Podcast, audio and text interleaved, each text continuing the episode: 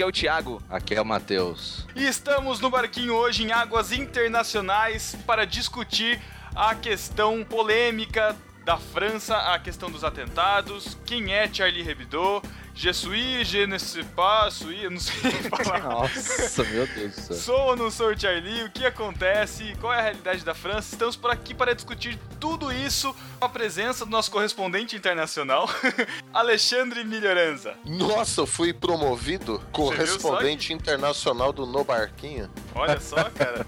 Ó, Abre o olho, BTQ. É isso aí, ó. Já, já, já, já a gente dá acesso ao Telegram. ó. Então, eu não uso o celular, Thiago. É, Ah, é tem verdade, essa. eu lembro. Ele é um radical. Seu conservador. Na verdade, eu não gosto de ser encontrado. Eu encontro as pessoas. As pessoas não Ó. me encontram. Ou seja, terrorista, é isso. É, Continuamos o papo depois do nosso intervalo comercial, ou não? Je suis Charlie Brown.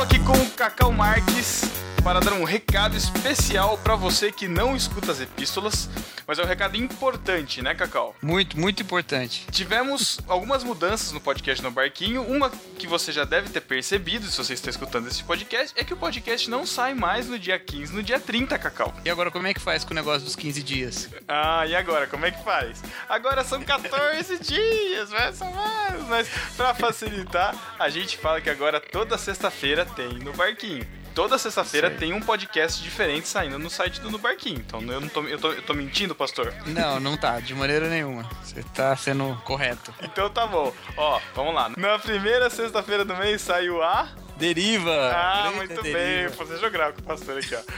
Na segunda sexta-feira sai o podcast. No barquinho, aí Muito sim. bem, no barquinho normal. Na terceira sexta sai o podcast. Delas, Isso, das meninas, o podcast delas. No, na quarta sexta-feira, no barquinho de novo. mais um no barquinho de novo, muito bem. E quando tem uma quinta sexta-feira, que vai ser raro, mas pode ser que tenha, vai sair qual podcast? Vai sair o Pipoca. Muito bem, o Pipoca ou um Express, depende do momento. O No Pipoca, ele é igual ao Express. Pode ser que tenha, pode ser que não tenha. Certeza que tem é quando tiver uma quinta sexta-feira. Mas pode ser que ele apareça no meio do mês solto, como o Express que a gente faz normalmente, tá bom? Outra mudança é o feed do No Barquinho, que agora se tornou um fidão, como a gente tem falado. Então agora, se você escuta o No Barquinho tradicional pelo feed que você já tinha assinado, nesse feed foi incluído o podcast A Deriva e o podcast delas. Então você pode estar recebendo aí a Deriva delas, tem os episódios anteriores da Deriva, se você quiser baixar, você vê na lista lá, tá tudo junto. Agora, Cacau, eu sei que você é uma pessoa organizada. Pode ser que você não goste muito de ter tudo tochado num lugar só, certo? É, eu sou um cara que gosta de tudo certinho. Como é que Tudo eu faço? Então, tem gente que gosta do certinho com os feeds separadinhos. Então a gente também tem os feeds separados. Então, se você quiser assinar o No Barquinho completão, é feed.nobarquinho.com. Se você quiser assinar o No Barquinho simples, sem adições, é podcast.nobarquinho.com. Se você quiser assinar o delas, é delas.nobarquinho.com. E a deriva, aderiva.nobarquinho.com. Fácil, certo? Certinho, mas na praticidade desse tempo moderno, eu fico com o Fidão mesmo, que já vem tudo de uma vez só e. é. Exatamente, tá tudo atualizado ali. E lembrar você também que saiu o podcast delas, acesse lá no, no, no site do No Barquinho ou no Fidão. O primeiro episódio do podcast delas tá dando o que falar nos comentários lá. Então comente, aproveita que você tem tempo, porque o próximo sai só mês que vem. Que estreia, hein? Que estreia. É, o Olha, pessoal tá gostando muito, tá tendo muita polêmica, já tem gente falando que não curtiu, mas é para isso aí que a gente tá aí, é pra discutir. Então, vamos aproveitar os comentários para discussão, certo? Então, vamos voltar para o papo com o Melhoranza em 3, 2, 1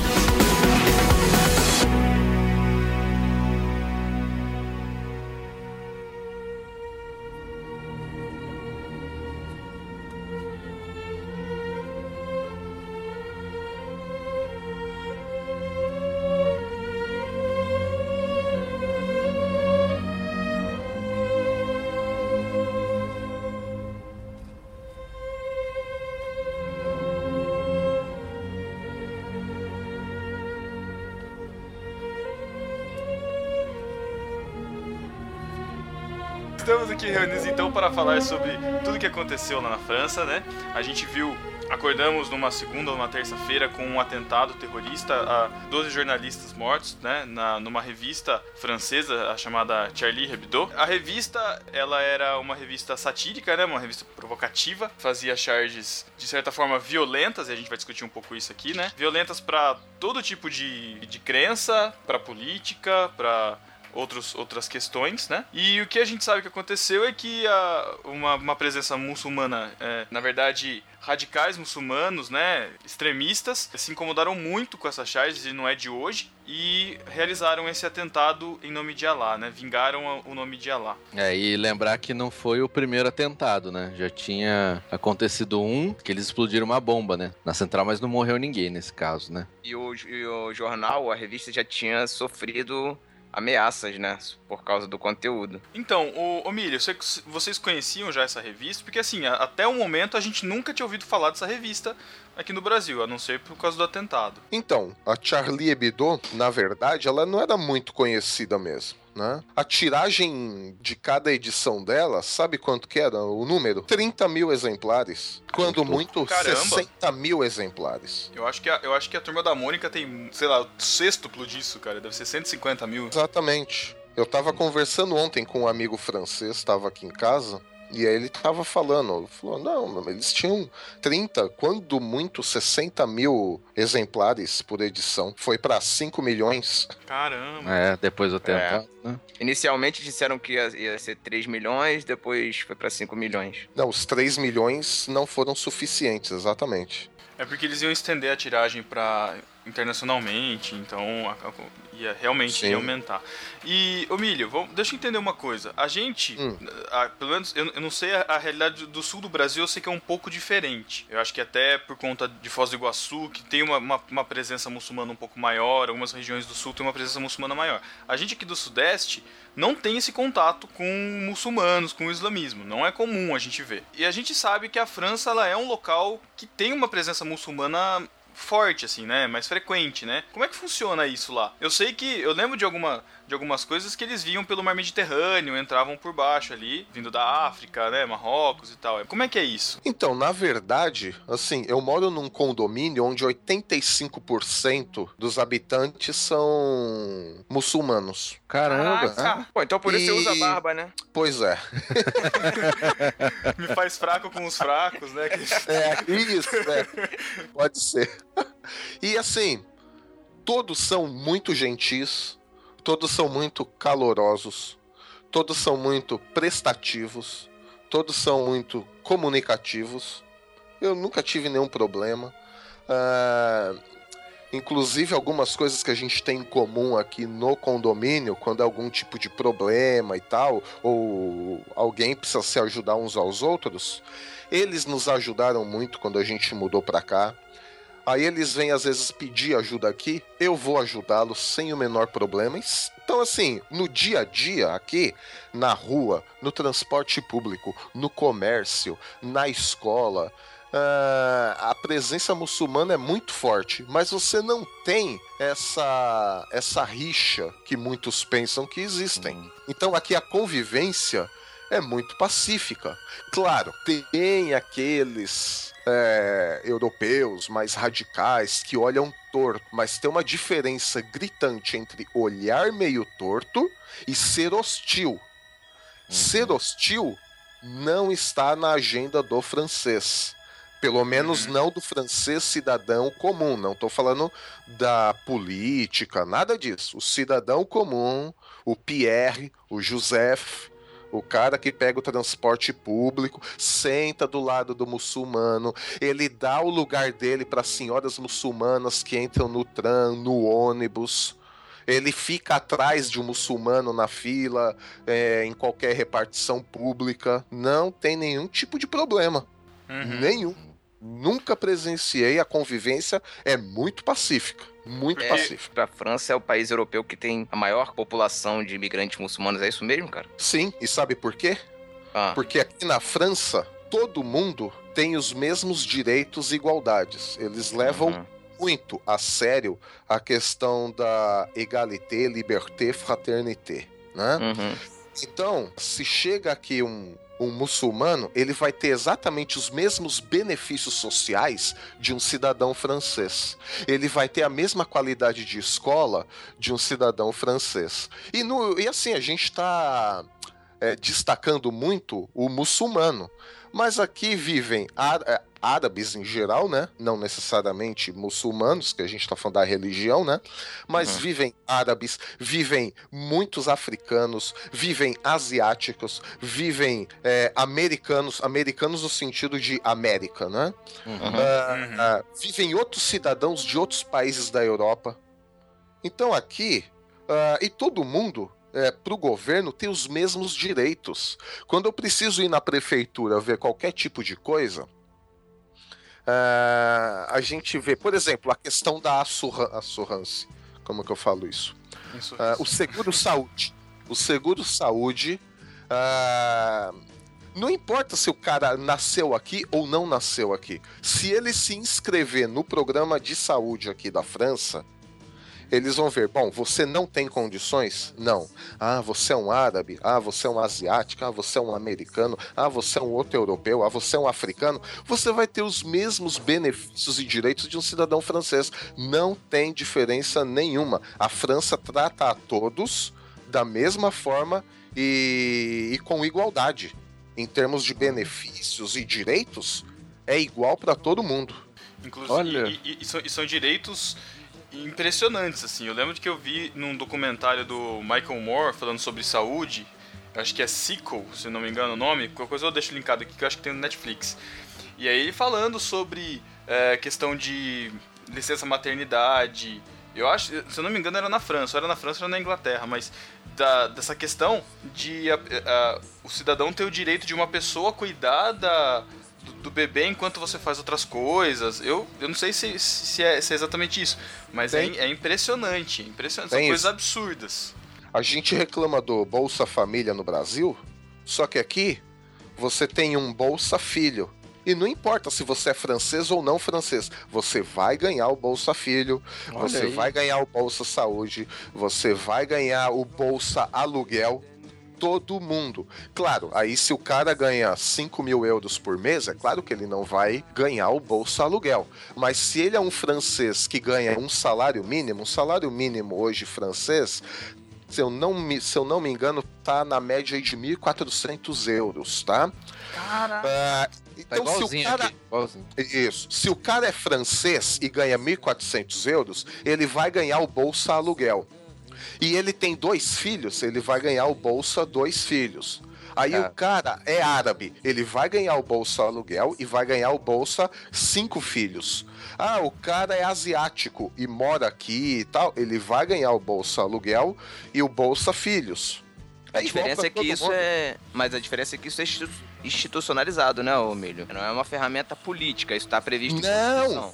Imagina que ferramenta política. Isso aí, se mexer nisso aqui, rapaz, aí você vai ver a França em guerra. Uhum. E é igual pra todo mundo. Não, não tem esse conceito de favorecido e desfavorecido Legal, aqui. legal. Mas e nessa. E, bom, pensando, falando de- desses povos que vêm de fora tal, e, com, e tem esses direitos, mas é, até que ponto a França é, é aberta para. Por exemplo, no seu caso, é lógico que você foi por um outro caso tal, é, estudo teológico, então deve ter sido um processo diferente, mas ela abre bem as portas, assim, recebe todo mundo? Como é que é? Eu quero trabalhar na França, por exemplo. é tranquilo, Então, depende, dizer. de- depende caso a caso para ter a cidadania, entendeu? Nessa Aham. questão, sim, questão trabalhista. Se, se tem um posto de trabalho e tem um francês, um asiático, um alemão, um árabe e um africano, africano aqui, antes que né, tem os mimimis.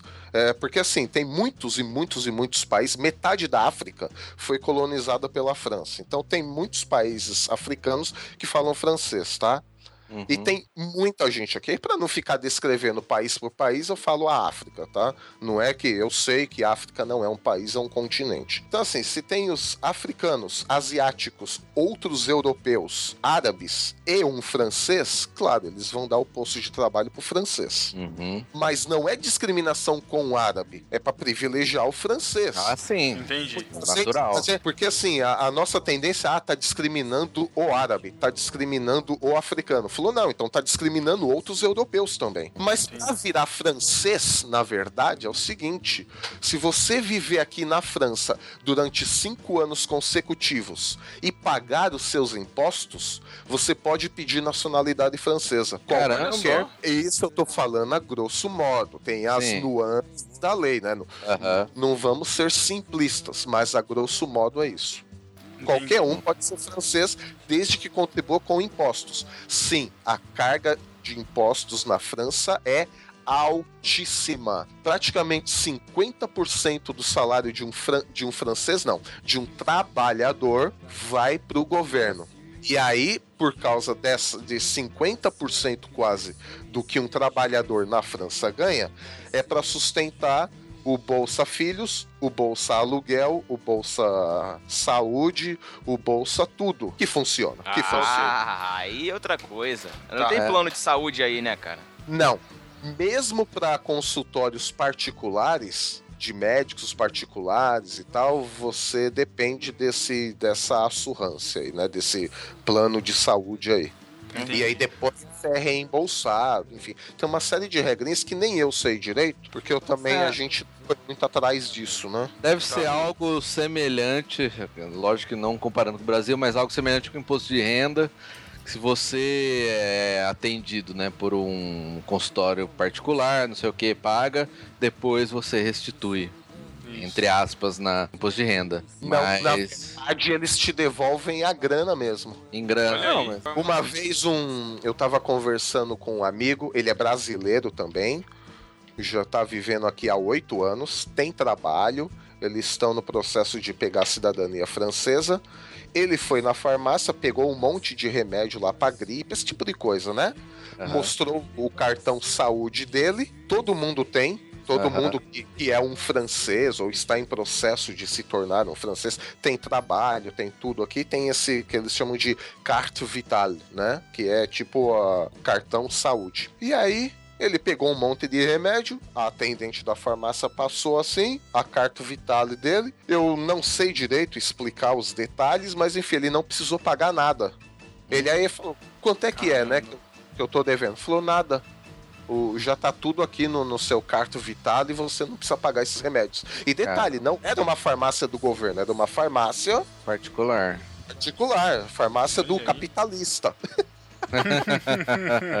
Mas que tá recebendo do governo esse dinheiro, né? Todo mundo recebe um monte de coisa e o do governo recolhe da população. Então existe um pagamento. governo. É. Alguém Ok. tá pagando, claro. Só que existe um controle disso, né? É um negócio que volta pra população.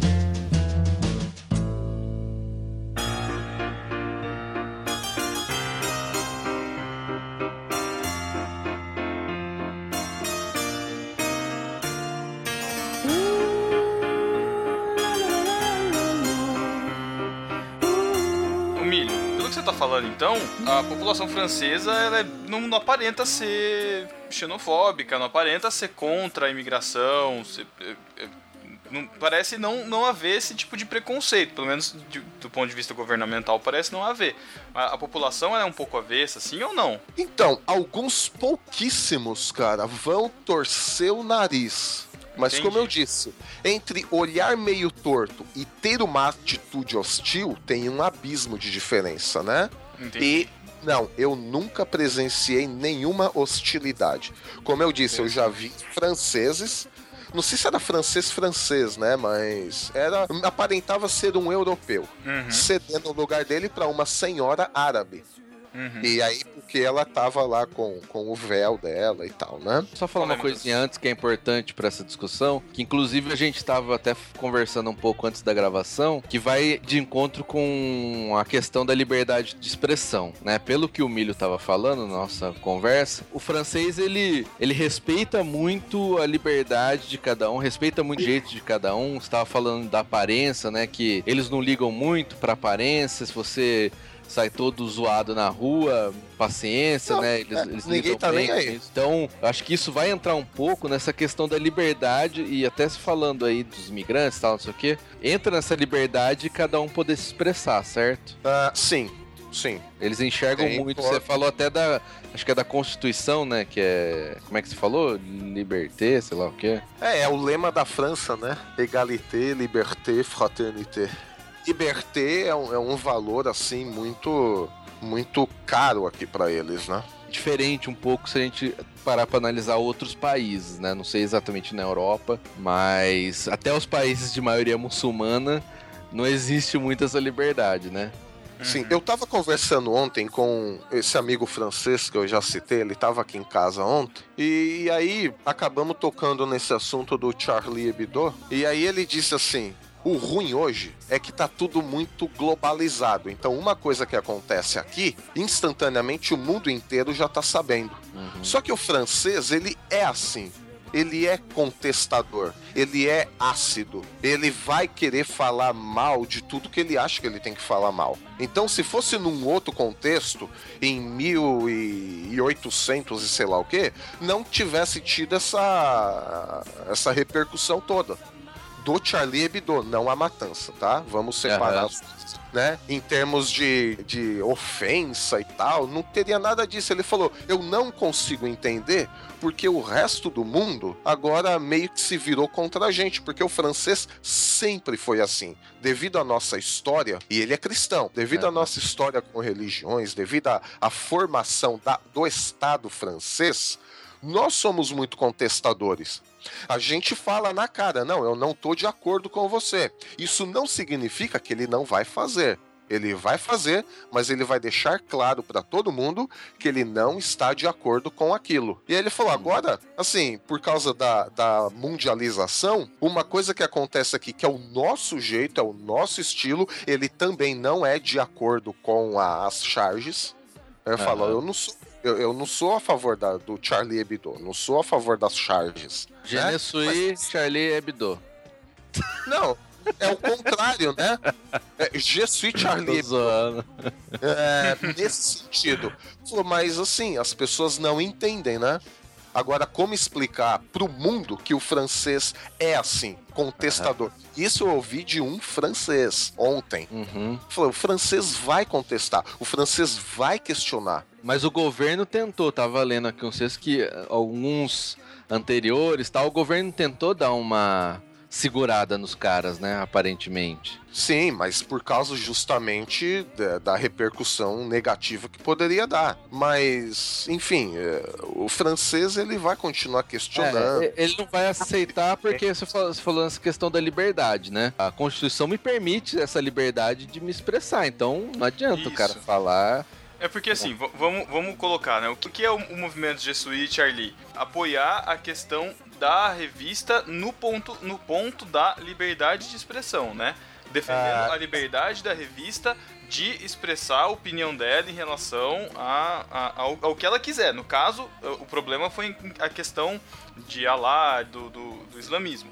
Mas ela também já fazia críticas a políticas, crítica ao, ao cristianismo, à religião, de uma forma geral. Só que é o seguinte, ah, bom, só pontuando, eu, minha esposa e meus dois filhos estivemos na marcha aqui, né? Ah, na, naquela grande marcha de mais de 2 milhões de pessoas que É, só que essa foi em Paris. As marchas Ah, tá. ocorreram pela França toda. E Montpellier é a, é a cidade mais é uma das cidades mais importantes aqui do sul da França, porque ela é capital do de uma grande região que tem aqui que chama Languedoc-Roussillon e é uma das cidades mais populosas aqui, né? Então tem uma aqui nessa região do sul da França tem uma certa expressão e a marcha aqui foi muito numerosa.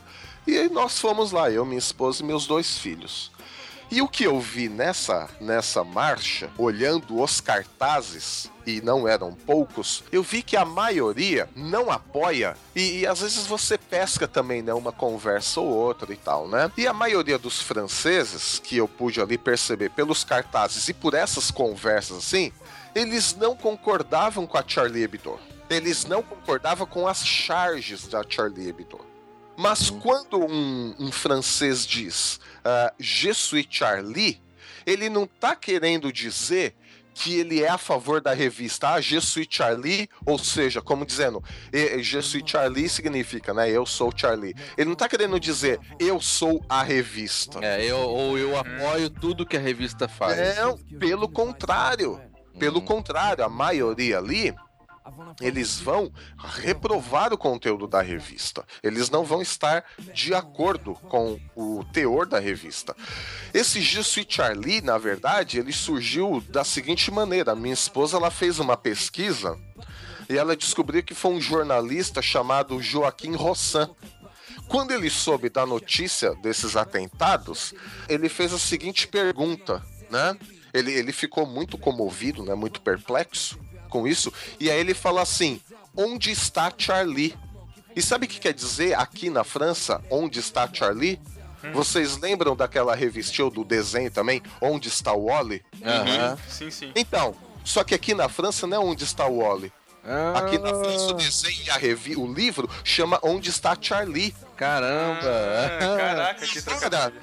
e na hora que ele. Então, porque o Wally aqui é o Charlie, que coincide de ser o nome da revista.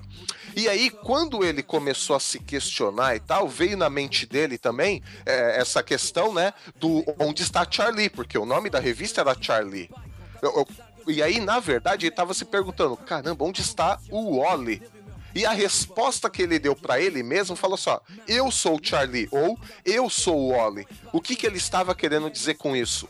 Eu também poderia ter sido vítima desse atentado. Qualquer um poderia ter sido vítima de um atentado. Então, quando o francês foi nas ruas falar Je suis Charlie, ele estava falando não a favor da liberdade de imprensa no primeiro momento, muito menos a favor da revista Charlie Hebdo. Ele estava falando: eu estou cansado de guerras de religião. Uhum. Vamos parar com isso, porque eu também poderia ter sido vítima de um atentado. E isso é muito tocante aqui na França, porque depois da reforma protestante no século XVI, o, o nosso amigo Jean Calvin, conhecido no Brasil como João Calvino, ele teve.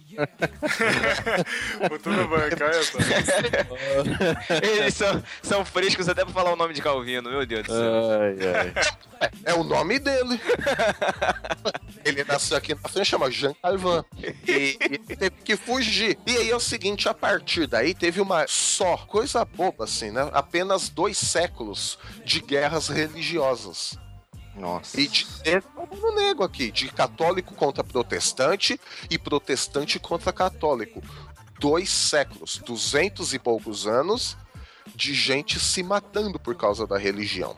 E aí a França tá cansada de guerras por causa de religião, né? Por isso que vem depois a lei da laicidade e tal, né, dizendo, ó, cada um vai poder exercer sua religião da forma que bem quiser, contanto que exerça sua religião no seu local de culto. Os muçulmanos têm todo o direito de se reunir para orar, contanto que faça no local de culto deles. Os protestantes têm todo o direito de se reunir para orar, contanto que façam dentro dos seus templos. Não adianta o muçulmano estar no meio da rua, estender seu tapete e virar para Meca para rezar para Allah. Ele vai ser chamado a atenção. Não Pode. pode fazer isso? Não, não pode. Sério? Então aí, Não. por exemplo, não poderia fazer um ar livre, como aqui no Brasil é tão comum. Uma oração no monte, por exemplo. Mesmo, mas nem sonho. Por quê? Caramba. Mesmo protestante, se o protestante quiser sair pra rua e fazer evangelismo, não pode. Aqui a gente pode ser preso. Sério? Caramba, não sabia que era assim, não. Por quê? Interessante. Você é livre, olha, ó a nuance. Você é livre para ter sua religião, qualquer que seja ela. Você só não pode exercer os atos da sua religião é de maneira pública. Por quê? Entendi. Quando você faz isso, quando você é, faz proselitismo, né? Ou seja, a gente proselitismo como evangelismo, Certo. quando você protestante sai aqui na, aqui na França falando, olha, aceite Jesus, olha, Jesus pode mudar a sua vida, você tá dizendo pro outro o seguinte, como é que o francês recebe isso? Peraí, você tá dizendo que a sua religião é melhor que a minha? Por quê? Que eu tenho que aceitar a sua religião? Aceitar a minha? Você tá querendo dizer então que eu fiz uma péssima escolha? Você tá querendo dizer que a minha religião é uma porcaria? E aí começariam as guerras de novo. Aham. Tá, agora deixa eu te fazer uma pergunta, Milho. Pra parar a guerra, pra parar o banho de sangue, porque teve banho de sangue aqui nesse país, falou: galera, todo mundo tem direito a exercer sua fé, seja ela qual for. Todos são bem-vindos a exercer a sua fé. Mas, por favor, exerça a sua fé dentro do seu templo protestante, dentro da sua mesquita muçulmana, dentro do, do, do seu terreiro é, afro, religiões afro, entendeu?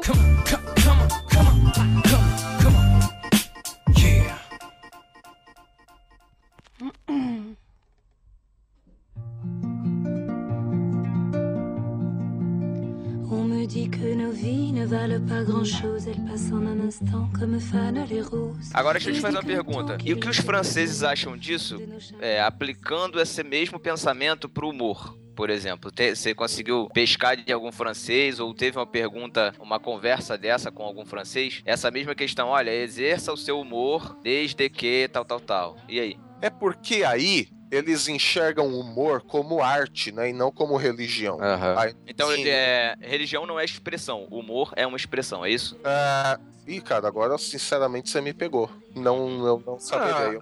Eu, eu acho, eu acho que a gente olha até as pessoas que defenderam, a- a- até daqui, né, tal, todo mundo classifica o humor, nesse caso, como arte, né? E sendo arte, você tem que ter liberdade para se expressar. Acredito que na França vai ser a mesma coisa. Eles, ó, isso aqui é uma arte, eu tenho o direito de me expressar dessa forma. Mas na religião, não. Não por quê? Porque nunca teve banho de sangue com humor. Aham. Teve agora. Mas é um dia, né, Tiago? E não 200 anos. Ah, sim. Mas Tem- falando tem de morte de qualquer diferença. forma também, né? Aí eu precisaria ter um francês aqui Aham. para dizer exatamente. Aí eu, eu não quero falar nada para não comprometer esse episódio, para não comprometer os franceses, que aí eu realmente não sei diferenciar.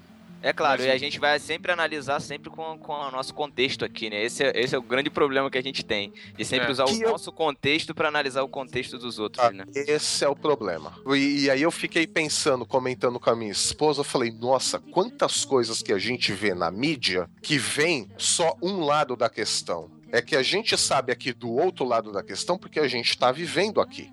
Né? Uhum. Então é fácil dizer a imprensa mostrar que a França é xenofóbica, que os árabes são gente de segunda categoria, só que o, o jornalista que escreveu isso não está vivendo aqui para ver que os árabes, os asiáticos, africanos, americanos e outros europeus têm os mesmos direitos que o cidadão francês diante do governo. Todos são exatamente iguais diante da lei. A gente muitas vezes compra só uma parte né, da, da notícia. E assim, de novo, a questão da manifestação não foi tanta. Claro, tinham aqueles que estavam ali pela liberdade de expressão, claro. Mas, pelo que eu vi, em termos de cartazes, a maioria ali estava pedindo. Ah, tinha até um cartaz, para exemplificar essa minha ideia, vai ficar melhor. Tinha vários cartazes assim: Je suis chrétien, je suis muçulmano, je suis budista,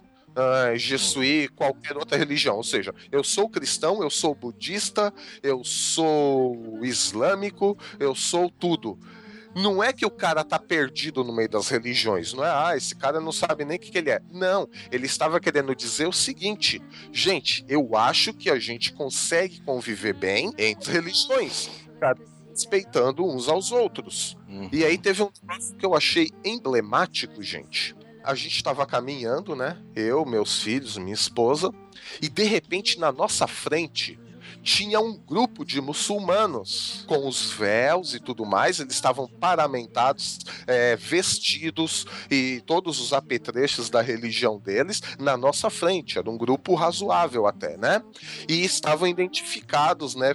De uma mesquita aqui, qualquer aqui de Montpellier. E aí eu vi aquilo e ele no meio dos franceses. Pergunta se um francês olhou torto. Pergunta se um francês se distanciou. Não, ficaram todos juntos. O mais emblemático disso foi quando eu depois vi um senhor juif, juif é, judeu, um senhor judeu atrás, é, praticamente no mesmo grupo ali desses muçulmanos. E, e depois eu vi duas freiras ao lado desse mesmo grupo. Aí eu tive que tirar Legal. foto. Aí a gente, aí a gente, eu e a minha esposa, a gente ficou tão assim é, bestificado com aquilo. Eu falei, meu Deus, eu não acredito que eu tô vendo, né? E aí os nossos filhos olharam assim pra gente, né?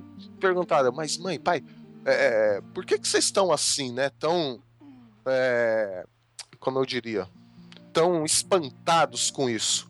E aí a minha esposa começou a explicar para eles a questão que é possível viver em paz entre as religiões. E aí a gente começou até a chorar explicando isso para eles. Porque a gente viu que ninguém ali exerceu hostilidade uns com os outros, foram muito bem recebidos. Depois eu vi fotos do sheik aqui de Montpellier, junto com o arcebispo de Montpellier, de mãos dadas no meio da multidão. E assim, quando eu digo aceitar, é, conviver em paz com outras religiões, eu sei que eu postei essas fotos no, no meu perfil do Facebook, e aí alguém comentou lá que é ecumenismo, misericórdia, Jesus está voltando. Não significa. É, bobagem, né? Ah, Significa aceitar as crenças do outro Aham. Significa que ele é muçulmano, ele adora Alá e tem as práticas dele, eu posso conviver em paz com ele, eu posso dar um bom dia para ele, eu posso ser amigo dele, eu posso conviver em paz no mesmo trabalho, na mesma rua, no mesmo na mesma no mesmo prédio que ele, em paz, sem hostilidade. É isso que Pelo eu quero dizer. contrário, né? Pelo contrário, né, amigo? Nosso mestre ensina a gente a amar, né? Exato, e num ambiente assim, Tiago, de, de, de paz, de convivência pacífica, o testemunho cristão seria muito melhor desenvolvido. Verdade, verdade. Essas pessoas olham isso, ah, mas você está querendo ecumenismo, né? De certa forma, ecumenismo é isso, né? Que vem de oikos, casa, e ter a mesma casa em comum, né? Mesmo ambiente em comum. Não é aceitar as práticas religiosas uns dos outros. E eu consegui ver isso, isso nos emocionou muito. E assim, só, só isso já para os nossos filhos, né? Eu digo que, que os nossos filhos são os nossos primeiros discípulos, né? E aí eu fiquei pensando, meu Deus, né? Eu até orei assim, eu falei, muito obrigado pela oportunidade que eu tive de demonstrar isso na prática para os meus filhos. Se a Bárbara e o Eduardo, hoje com 11 e 10 anos, crescerem com esses valores, imagina o mundo melhor que a gente pode ter daqui a um tempo. Uhum. E eu Verdade. falei, vocês têm que lutar por isso aqui, ó, para ver um judeu caminhando junto com o muçulmano, do lado duas freiras francesas e, e a gente como brasileiros e protestantes aqui, ó, todo mundo aqui no mesmo grupo.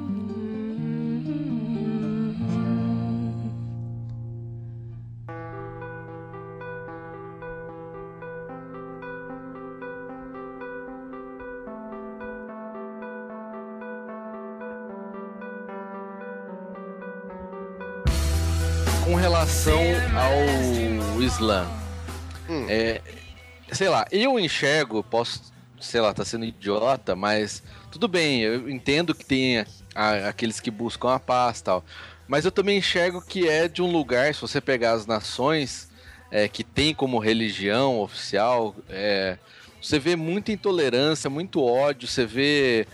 E os atos terroristas surgem basicamente dessa religião.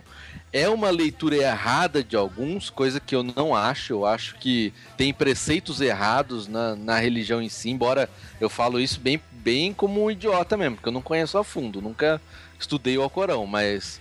O, mas é, é, é isso mesmo? Ou. Ou, sei lá, é uma interpretação errada de alguns? Ou, ou a gente que enxerga essa questão errada e eles defendem a paz, mas, é, mas a, a, a própria fonte deles fala de, desse extremismo com a religião. Em termos de se o Alcorão é, preconiza isso, se, se o Alcorão fala que tem que ser assim, eu realmente não sei. O que eu sei que aqui, aqui tem muito muçulmano, gente, muito, mas muito mesmo, né? Eu não vejo nenhum tipo de atitude hostil deles. Eles passam em frente de igrejas é, católicas, protestantes. É, eu não vejo nenhum tipo de hostilidade, entendeu? Nada, Hum. nada, nada. Não, não, não vejo esse tipo de coisa, né? Isso não quer dizer que eu concorde com a crença deles, Sim, né? sim. Mas em se tratando dessa crença terrorista, nós não vemos isso aqui na França. Aham. Não, isso, isso não tem aqui. Não, não, não existe isso aqui. Eu nunca vi nenhum grupo de, de muçulmanos hostilizando ninguém. E muito menos um grupo de católicos ou protestantes hostilizando um grupo de muçulmanos. É, Uhum. Vamos levar em consideração também, assim. Não né, tem isso aqui.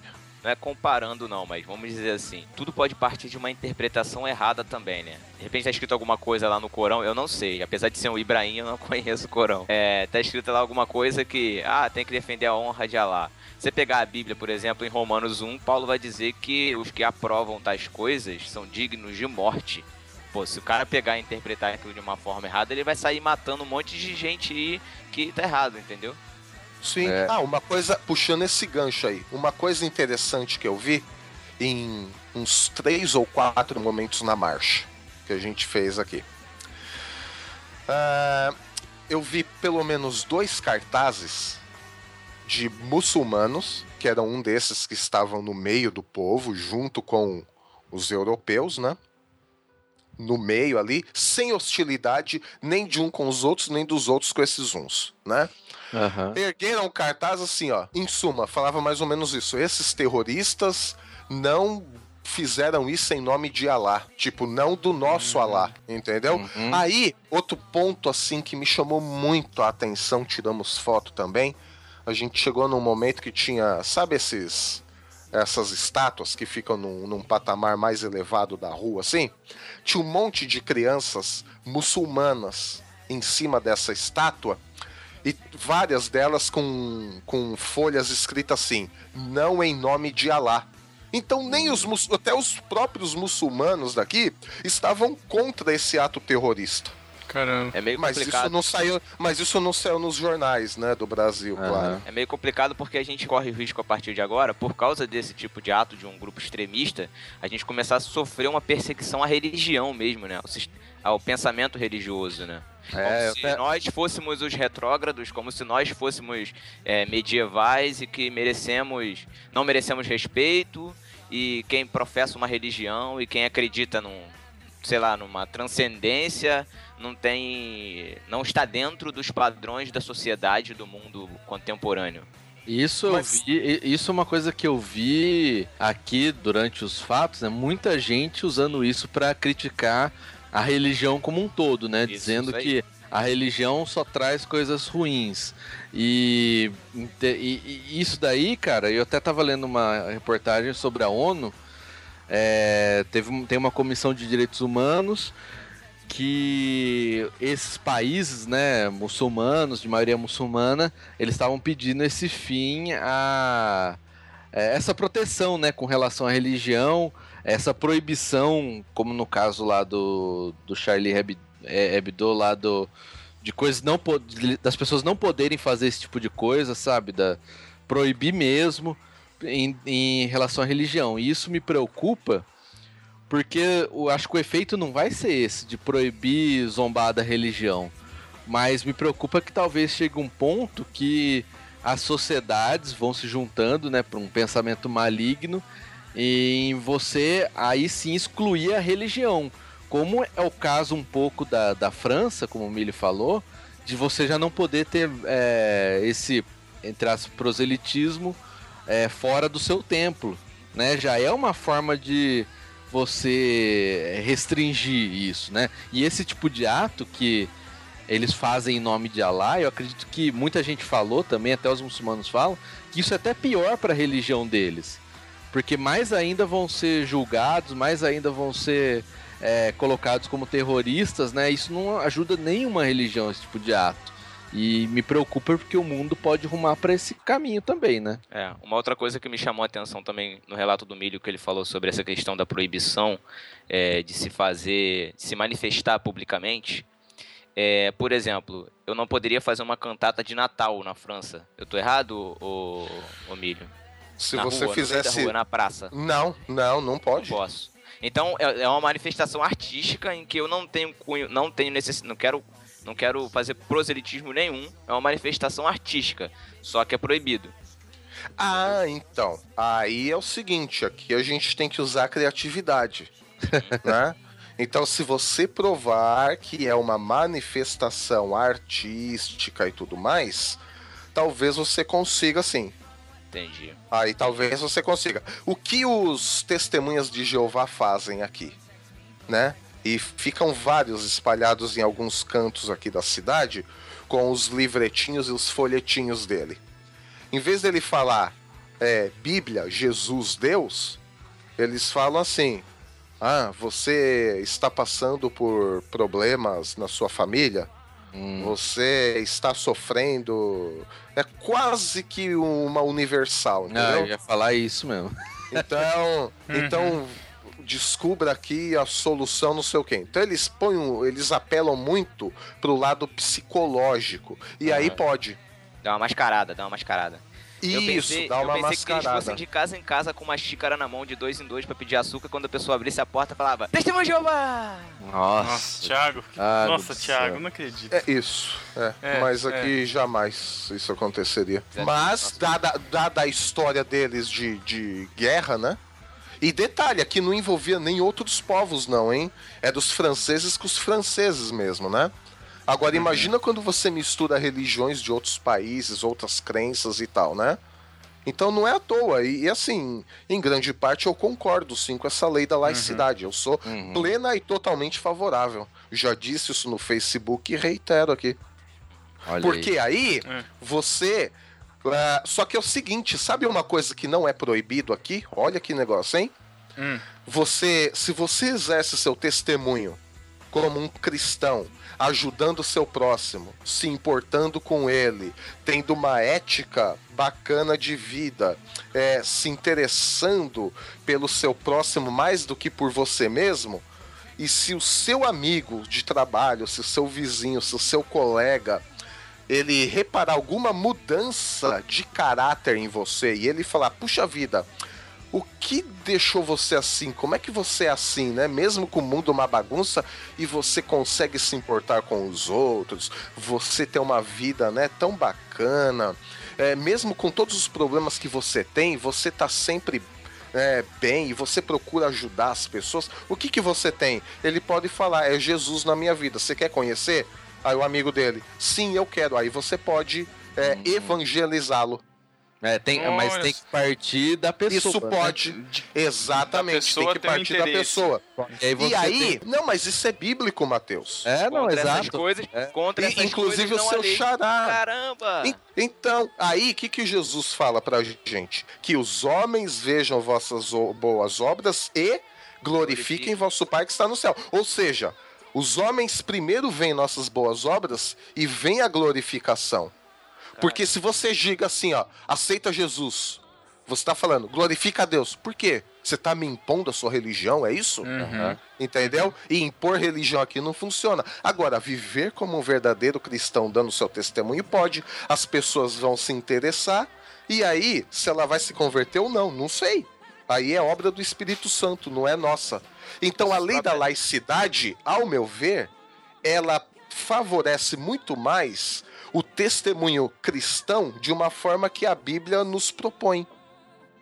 A própria Bíblia diz que contra essas coisas não há lei, né? Interessante. Fechou, exato. Inter- interessante Aí não que, tem lei. Interessante que esse método também funciona no Brasil, né? Ah, não, mas. Sim. Exato. Não Deveria. é só francês, mas né, no- gente? Isso então. Quem sabe, né?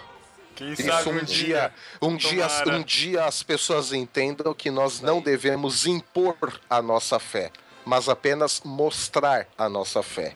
Não E aí, ter- o resto é o Espírito Santo que faz, né? Aí. Não a gente. Exato. E deixa eu Verdade. desligar aqui que eu vou ali amar o meu próximo depois dessa. É, a gente não precisa esperar ser, acontecer uma guerra santa no Brasil pra impedirem a Voilà. gente de pregar. gente Exatamente. isso. Legal. Milho, Legal. Cara, muito obrigado, cara, por ter participado. Foi muito esclarecedor, foi Uhum. muito legal, inclu- inclusive da gente entender mais o contexto francês também. E nossa, foi, foi demais, cara. Muito obrigado Não, mesmo. achei ótimo também. é, Eu que agradeço essa oportunidade de, de mostrar um pouquinho, né, do que a gente está vivendo e, e aprendendo aqui, né?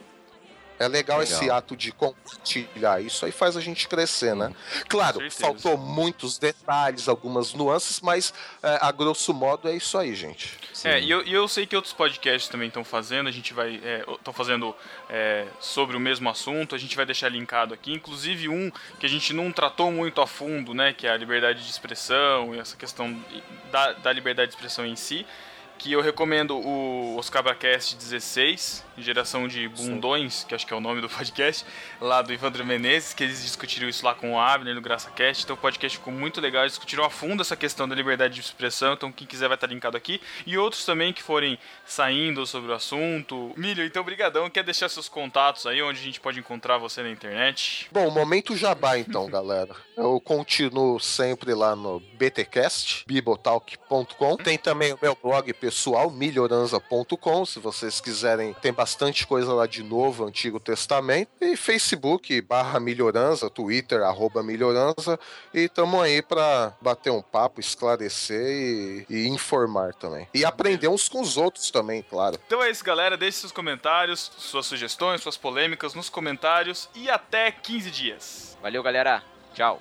Au revoir. Tchau.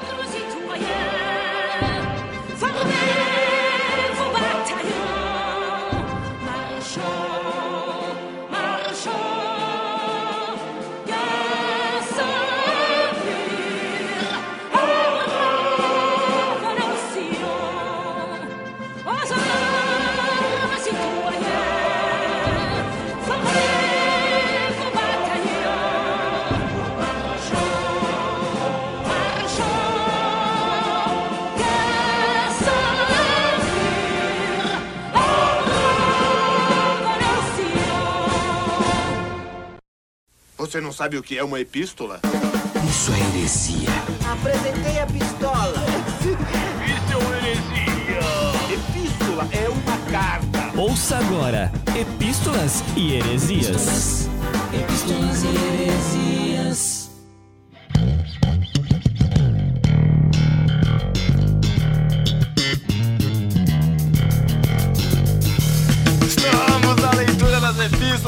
heresias do podcast número 77 sobre vida saudável. E eu estou aqui com um cara super saudável, com um cara super na moda. Lumber. Como é que é o nome lá? Eu esqueci. estou aqui com Cacau Marques, nosso novo tripulante. Fala aí, Cacau. Aí, tamo aí, tamo aí. Saudável como sempre. Saúde é o que interessa. O resto não tem Caraca. Não soltamos esse clichê do podcast, olha isso, cara. Pois eu é, acho que não. viu? Eu acho que não. Paulo Cintura, grande Paulo, Cintura. Muito bom. Estamos aqui também, antes de começar a leitura das epístolas, a gente precisa dar uns recadinhos. Primeiro que o podcast delas estreou semana passada, rapaz, né? Várias discussões ótimas, né, Cacau? Foi, cara, eu curti muito, cara. Sério mesmo. Achei Verdade. Foi genial. A gente tá tendo muita repercussão legal, o pessoal do Mamilos Podcast lá, que é do, lá do Braincast, retweetou, curtiram também, tem muita gente escutando. Podemos dizer que foi um sucesso o primeiro episódio, graças a Deus. Que suscite mais discussões, que venham controvérsias, para que a gente possa contribuir aí pro assunto através do podcast delas. E também temos uma novidade que é o Fidão. Se você escuta o podcast, você é um ouvinte fiel, porque está aqui nas epístolas, você já deve ter percebido que o seu feed agora está mais recheado. Então toda sexta-feira tá caindo um podcast novo aí. Se você já assina o feed tradicional do No Barquinho, já escutou o delas, já viu que caiu aí, já viu que tava caindo também os aderivas, já estavam começando a chegar. Então agora é tudo Fidão. feed.nobarquinho.com. Agora, Cacau, se você quer tudo separadinho, como é que faz? Aí você pode assinar os fidinhos. Delas. o fididão e os fedidinhos. Assinar. muito bom, muito bom. Tem lá, tem o do delas. Separado, de- da deriva separado e só o no barquinho também separado dos outros. Exatamente. Só do No Barquinho é podcast.nobarquinho.com, do delas é delas.nobarquinho.com e o aderiva é aderiva.nobarquinho.com. Fácil, tranquilo, né? Sossegado. Mais um aviso, Cacau. Você conhece, Cacau, o Start para o Dia? Café? O start pro meu dia é o café. Ah, boa, boa. É uma boa. Nossa, deu uma volta, mas é uma boa. É uma boa o café. Cara, a gente já participa há um tempo, né? Nós aqui do Barquinho participamos há um tempo do Start para o Dia, que é um devocional, leitura devocional diária, um livro devocional pro ano todo. Acho que já é o terceiro já que a gente participa, não sei. E a gente tá aqui passando para avisar que nós estamos já vendendo já o, o devocional de 2015. Você já tem quase um mês aí, né? De, de mês vivido, né? Mas você pode adquirir ainda, tá o link aí lá na loja do pessoal do BTcast, a BT Store, nossos amigos lá da- do, do, do BTcast. Você pode adquirir por lá, é baratinho, acho que é 10, 15 reais o devocional. Se eu não me engano, tem versão para e-book, então você pode ler no seu Kindle, no seu leitor digital aí que você tiver. É muito bom, tem sido muito legal participar desse projeto. Então entra lá, compra e seja edificado. E Cacau, estamos no na sessão arroz de festa e nessa quinzena quem que andou viajando pela polosfera? Olha, a gente teve o Chico Gabriel participando do Retratismo Podcast número 49. Isso aí foi uma entrevista com ele e com o Ed The Drummer sobre fotografia e tal. Ó, parece que o papo foi bom. O Chico comentou que foi muito legal. Eu não escutei ainda não.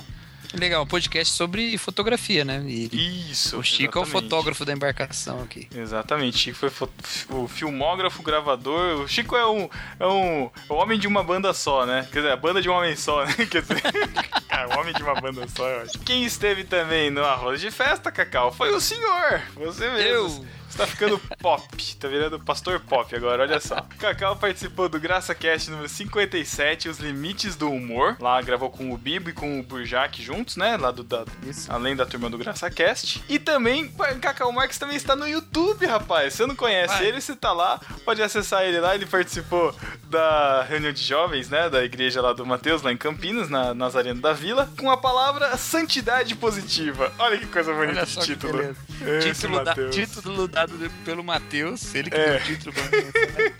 Mas eu tô no YouTube porque tanta beleza assim não podia ficar perdida no podcast. Nossa, cara, tá Precisava de uma a- mídia visual. tá subindo a cabeça, olha isso, cara. E no discípulo desocupado, Cacau? Olha só, no, no barquinho foi o Ed the Drummer comentando: Eu não comento para me promover, isso não é saudável. Aham. É, Muito nem, bom. um pouco, né? Nem um pouco.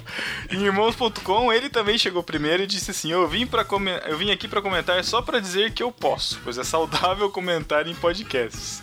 Abraços, Ed The Drummer, lá do Pelo Amor de Deus, quer dizer, do Ave Maria podcast que a gente zoou com ele. Acho que ele nem sabe, porque ele nem deve escutar a leitura de epístolas, mas tudo bem. É porque ele ouve tanto podcast que não dá tempo de ouvir os Olha, e-mails. eu admiro, eu, mas uma coisa eu admiro o Ed, cara, porque ele pelo menos mandou um tweet de todo o podcast que ele já que ele já já escutou, cara. Eu já até perguntei pra ele Exatamente. como é que ele faz isso, mas eu, eu não lembro. E aí, Ele pede é- pra, pra ele não, explicar aí.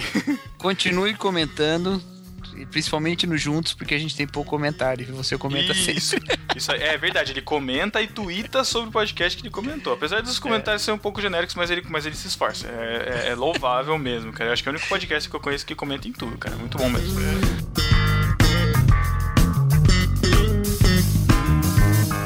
Vamos lá para as epístolas, Cacau.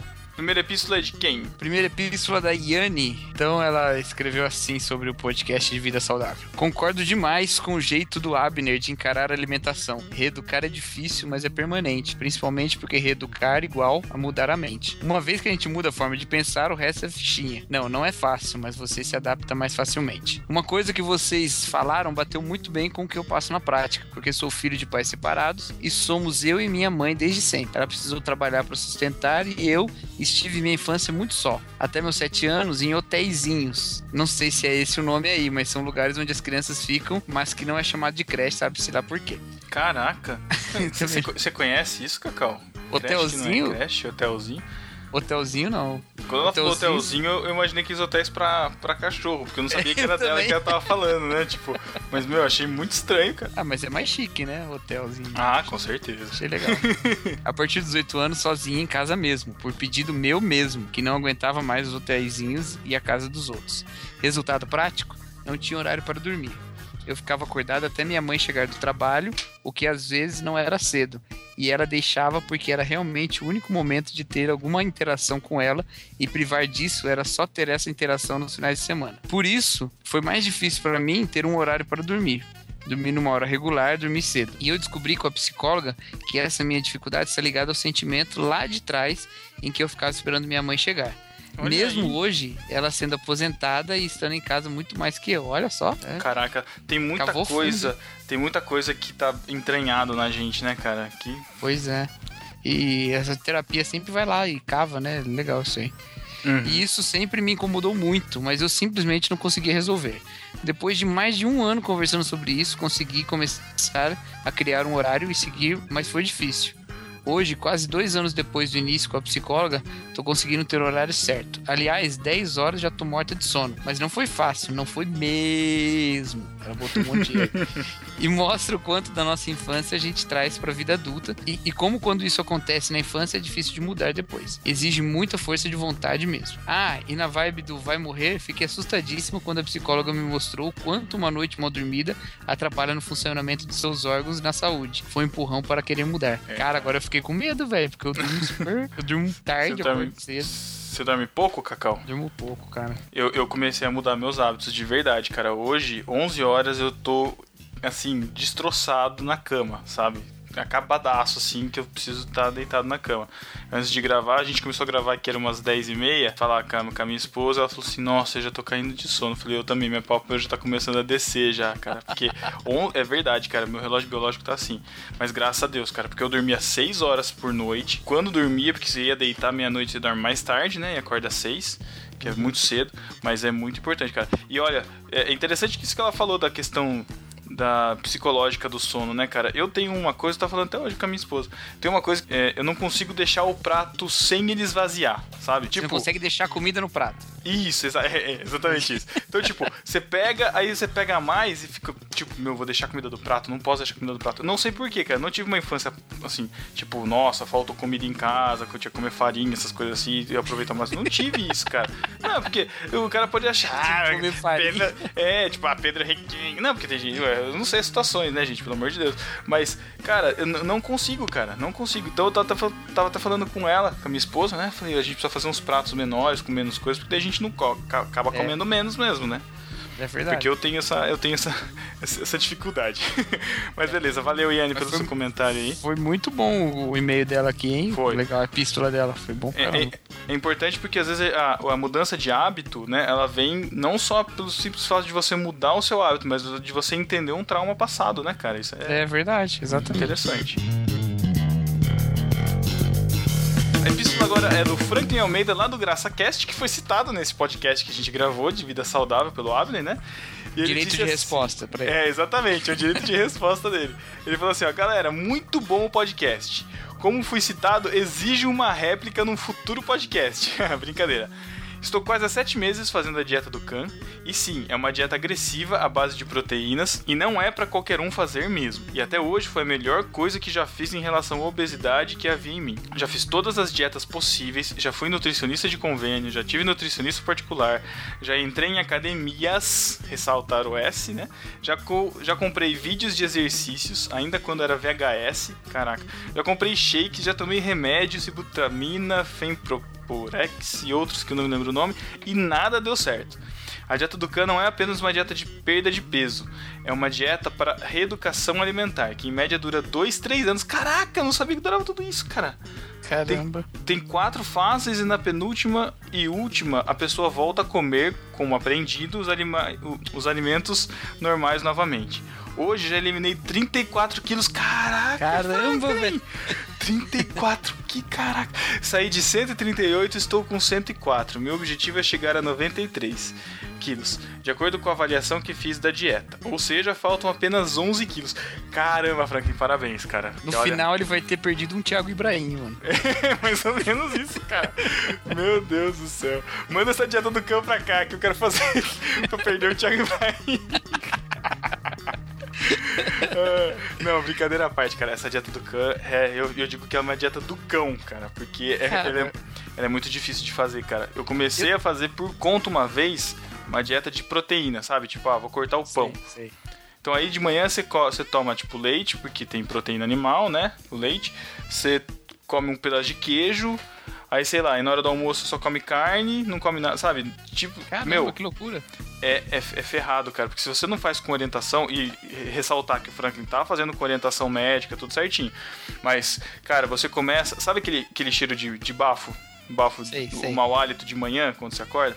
Ele, ele tem uma. Ele tem um. Ele tem um porquê de ter esse, esse cheiro, é um bafo cetônico que eles falam, que é uma, uma, uma, uma questão de componentes químicos cetônicos que formam isso. E quando você come muita proteína, você fica com esse hálito o dia inteiro. Caramba, cara. Fora que zoa o corpo, você fica- parece que você, você passa a, a exalar outro odor. Cara, é muito, é muito zoado. Mas tem que fazer certinho. O Frank tá fazendo certinho aí. Eu tenho bem. medo, cara, sério mesmo. Eu não tenho muita prática de dieta, porque quase a vida toda eu fui magro, só nos últimos anos que eu fiquei gordo. E, cara, eu tenho dificuldade, cara, eu tenho medo. É, mas não dá pra ser radical, cara, de jeito nenhum. De jeito nenhum mesmo. Tem que ir devagar. Temos ainda um recado de voz aqui do nosso discípulo Pablo Paiva, que deixa um recadinho aqui, rapidinho. Escutem o recado que ele deixou para nós em áudio.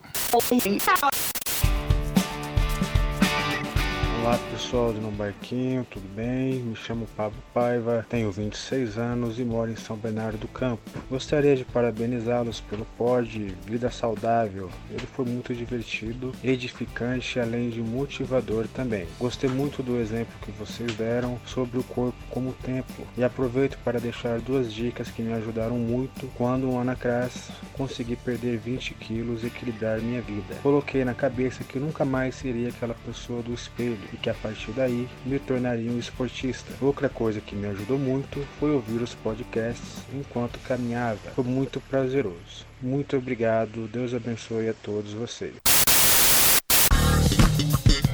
E a próxima epístola é da Cimeia. Então, é caroba ou carobá? Então, no e-mail tá caroba, cara. Mas tem chance de ser carobá, né? Apesar dela ser Ah, mas Paraná. ela repetiu. Não, ela repetiu sem acento. Deve Bom, ser caroba. então, então é caroba. Então, o e-mail, a epístola da Cimeia Caroba, de Itambaracá, Paraná. Meu nome é Cimeia, tenho 26 anos, moro em Itambaracá, Paraná, e sou da Igreja Assembleia de Deus Missão. Manda esse. Eu, eu não sei as diferenças das Eu- Assembleias de Deus. Cara, sabia, também não. É, é, é muita, é muita, é muita. É. Nosso é muita especialista é o denominação, Chico, ele não está É, presente. é que nem Mas legal. Batista, né, cara? Batista tem um monte também, Tem né, um cara? monte, é. É Até presbiteriana agora tem um monte, sabia, cara? Sabia, Tá aparecendo, tem. cara. Presbiteriana renovada, tem umas bem diferentes aí. É, renovada, revoada. revoada. nunca- tem um monte de presbiteriano revoado por aí, tudo bem. né? Abafa, abafa. Vai continuando. Manda esse e-mail primeiro para agradecer vocês por fazer esse trabalho incrível. Quando eu descobri vocês no site irmãos.com, eu não imaginava a diferença que um podcast pode fazer na vida de uma pessoa. Eu escuto vocês há mais ou menos um ano. Conheci quando uma amiga me apresentou o podcast do irmãos.com. E olhando o site, vi lá um tal de No Barquinho e resolvi ver o que era isso. E desde que comecei a ouvi-los, não consegui mais parar, já ouvi quase todos. O verdadeiro motivo de escrever esse e-mail é para dar o meu testemunho ouvindo no barquinho. Fazia mais ou menos uns oito anos que eu estava afastado da igreja, porque me revoltei com coisas que aconteciam dentro da igreja e que parecia que ninguém se importava. Com o passar do tempo, a impressão que eu tinha quando eu ia quando eu resolvia ir visitar a igreja, é que eu não fazia a menor falta para aquelas pessoas e que aquele não era o meu lugar. Quando eu comecei a ouvir vocês, eu comecei a mudar o meu conceito. Me despertou uma vontade de ser melhor e vir à igreja não pelas pessoas que estão lá, mas sim olhar e ver Cristo, que é o único e verdadeiro motivo de se estar na igreja. Vocês me ensinam a ver a igreja com outros olhos e começar a mudança por mim e não pelos outros. No último dia do ano de 2014, optei por devolver minha vida para Jesus e desde então parece que um vazio enorme se preencheu. Eu já falei tanto dos podcasts no barquinho de irmãos.com que minha mãe e minha irmã disseram que ouvir e aprender com vocês com certeza influenciou muito para que eu encontrasse o caminho de volta. Eu não costumo comentar os episódios, mas ouço e fico ansiosa para ouvir o próximo.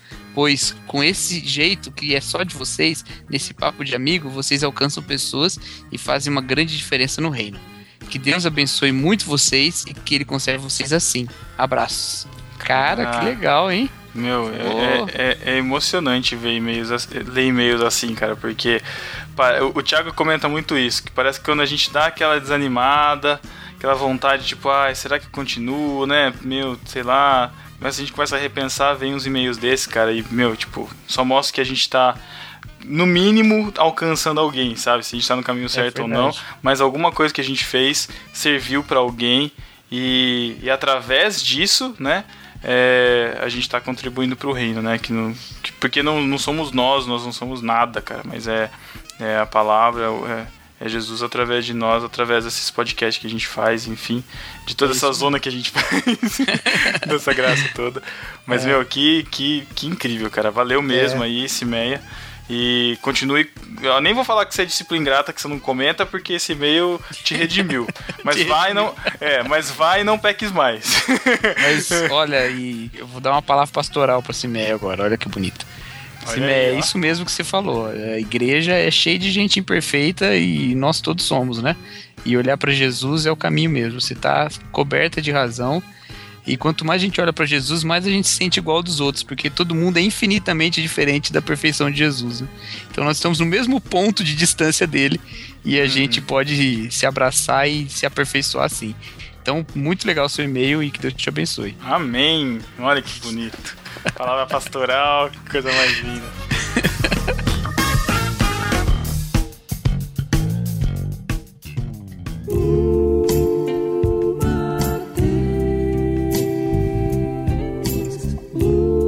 E olha só, Cacau, passaremos do sagrado para o profano em dois segundos.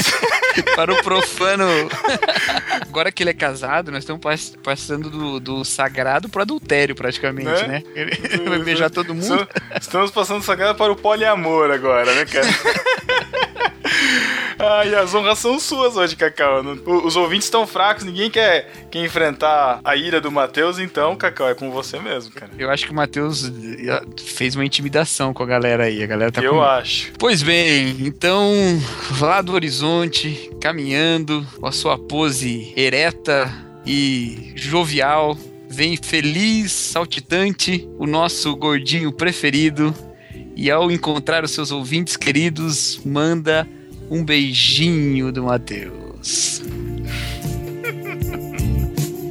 O beijo do Mateus para você. Só para você.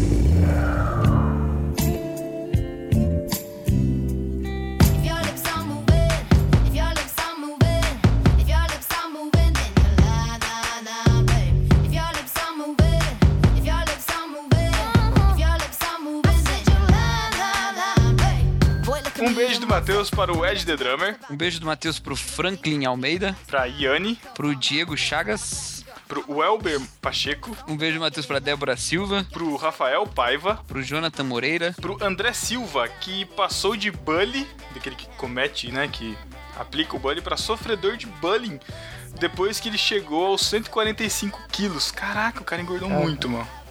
Mas geralmente quem tem esse tamanho assim não sofre de bullying, não. Fica tranquilo. Passa, pa- passa do limiar de bullying, né, cara, pra voltar a ser bullying, né, cara. Caraca. Um beijo do Matheus pra Jussara Soares, Pro Lourival Gonçalves, pro Jean Correia da Rádio Selecta, que engordou, mas continua se vendo magro. É, ele falou que ele se olha no espelho e ele não se via gordo, ele se via magro, ele começou a engordar, a esposa dele deu um toque, aí ele viu que realmente tava engordando. Cara, é bizarro. A, a mente é, a mente é perigosa, cara. É uma anorexia às avessas. É, mais ou, men- mais ou menos isso, cara. Um, um beijo do Matheus pro Pablo Paiva, Pro Luiz Vulcanes, pro André Felipe, pro Leandro Fontes, pro David Genro, que curtiu a trilha de academia do podcast. Eu achei que ninguém fosse Aí, ó. perceber. Olha É aí que legal. Pra Kellen Valesca, que amou a nova periodicidade do No Barquinho. Exatamente, toda sexta-feira tem no barquinho. Um beijo do Matheus pra Laís da Andréia, que é participante lá do podcast delas agora, né? Não é mais ouvinte. Um beijo do Matheus pro Ricardo Soares. Pro João Lucas Santos, que achou que nós demos uma demonizada nas academias. Aí, né? Deu, deu uma demonizada aí. Né? Não, é, Você percebeu? Eu não percebi isso não, cara. Não, eu- não mas eu, eu conversei com ele lá nos comentários, eu falei pra ele que acho que foi uma, uma má impressão, porque assim, a ideia é que a gente contou a nossa experiência com academias, né? Então, tipo, eu não falei mal de academia, eu falei que eu não curto o clima de academia, cara. Ah. Tanto que esses dias eu fui ver uma, uma hidroginástica lá pra fazer com a, com a Paty, fui lá no. Chegando no, no lugar, começou aquele tush, tush, tush, aquelas músicas, eu já, já, já dei aquela travada, só falei, putz, cara, será que eu tenho certeza que eu vou nesse lugar? Sabe? Essas músicas você só usa pra trilha do Barquinho, né? Na É, exatamente, cara. Eu dito lá trilha de academia, só vê aquelas músicas dos 90. Muito bom, muito bom. academia. Um beijo do Matheus pro Felipe Almeida. Pro Luciano Valério. Um beijo do Matheus pro Fábio Aleixo, do Sou Templo, e pro Abner Melanias, do GraçaCast, que gravaram esse episódio de Vida Saudável. E um beijo do Matheus pro Melhorança, que gravou esse podcast sobre os atentados, né? Sobre a, a questão da França, tudo. Também muito obrigado. Um beijo do Matheus pra você, Milho. E para todos os discípulos que, na- que ouvem, mas não comentam, não compartilham, não tweetam, não seguem o exemplo do Ed The Drummer, que são ingratos. Nós também Exatamente. te amamos. Há um lugar escuro e frio no coração do Matheus pra você. Conquiste o coração do Matheus. Comente, olha que bonito. muito bom. É dessa forma que a gente encerra a leitura das epístolas. Cacau, muito obrigado por me ajudar aqui na leitura. Onde a gente pode encontrar você, além do No Barquinho, é lógico, né? Vocês podem me encontrar sempre no arroz de festa, porque eu tô ficando. Verdade. Semana que vem tem outro, a gente já sabe que tem outro já. Olha aí, olha esse Cacau. Não, Vocês podem me encontrar no juntosemum.com.br, no podcast 2 em 1 Exato. e Jesui Saudável. Ai, ai, ai. Abraços e até 15 dias. Falou, galera. Um abraço.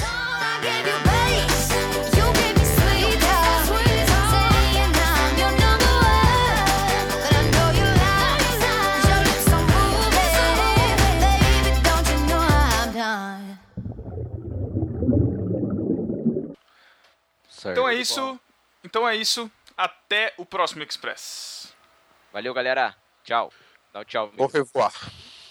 Fala de Fala novo. de novo que acho que cobriu. Au revoir. Tchau. É muito falso esse tchau, cara. É muito feio. Milho. Esse tchau é bom, mano. Da hora. Fala tchau, fala tchau, Milho. Fala tchau, Milho. Tchau. Ai, ai, ai. Aqui. Fala. Não vai dar, né? A gente vai gravar. Bom, vai o ter Express polêmica, né? Com certeza. sexta. Aí eu tava pensando em transformar esse, esse Express em um episódio, mas não sei. Não, Eu não, não. pensei Express nisso, mas tudo bem. Por quê? Querem... por Ah, quê? porque não, porque eu achei que ficou interessante como Porque, episódio e normal. porque já sai na próxima sexta. Já sai na próxima sexta. A gente guarda o próximo pra o próximo. É, Exatamente. material. Mas aí a gente teria que fazer uma abertura nova e um fechamento novo pra tirar o Express. Então faz já, vai rapidão. Se, se não for usar, a gente já usa já, depois eu tiro isso do final. A mágica da Beleza. edição resolve. Então vamos lá. Genesui, Charlie, Brown. Não, não. Ge... Pera, Gesuí. Genesuipá. Genesui, Você, pá. po- você Tem que ter pode pá, até tem es- que ter pá. É, você pode até esquecer Ah. o ne, mas não esquece o pá. Você pode Ah. falar Jesuipá. Tá, Mas e aí, Sim. Não, então eu vou falar mais fácil. Jesui, Charlie, Brown. Pronto. eu, quero falar, eu quero falar também. Eu quero falar aí pra, pra essa propaganda que vai entrar. Jesuí, Miguel. Nossa. Corta tudo isso, ficou idiota demais. Tá, tá horrível. Agora Tá faz o final, Pedro. Agora faz o final. Então, é, tá, é verdade. Então é isso, galera. Deixe seus comentários, suas, suas sugestões, suas polêmicas nos comentários e até 15 dias. Ou alguma sexta-feira qualquer. Não, e até a próxima sexta-feira. Ah, ficou todos aí. É, porque vai os ter outro tchau episódio Caraca, maluco. Pô, não vai, falar com, não vai falar com o Milho, não? Você não falou Express, não, cara? No final, eu acho que você falou Express no final, sei lá. Não, Ah, falo- Ah, não, não precisa, não tem problema. É, depois Não, arruma. Eu jamais falaria Express. Nossa. Tá bom, tá bom, tá bom. Milho, valeu aí. Brigadão, cara. Bom Beleza, dia valeu. Emílio. Boa tarde. Até Galera, próxima. valeu Zaço. E eu que agradeço aí o convite. Valeu, Milho. Em nome da comunidade árabe, um abraço pra você. Nossa, cala a boca. Nossa. Falou. Nossa. Valeu, É assim, Emílio. é Prazer assim o tempo todo seu todo. em gravar comigo, hein? Com toda Milho. certeza. Milho, estou esperando o, o dia da consulta dos- do- de nós três no. Como é que fala? Ah, no beleza. divã, pra discutir a relação. Que tá difícil. Pô, Divã do Milho. Divã do milho. eu, eu ouvi Deus do falando Milho. comigo, cara. Falou, fala com aqueles três lá. Eles são bons, mas eles brigam tanto. Parece três irmãos. Ainda bem, irmãos. Mas é, nós somos, nós somos, cara. Irmãos.com, né? Ah! Nossa, caraca. foi a minha. Só pra Je deixar. suis, je suis Piadé de Thiago Ibrahim. Nossa, Jesus, mano. Tá. Eu de, je dirais, je suis blagueur. Que que é isso? Piadista. Ah, tá bom.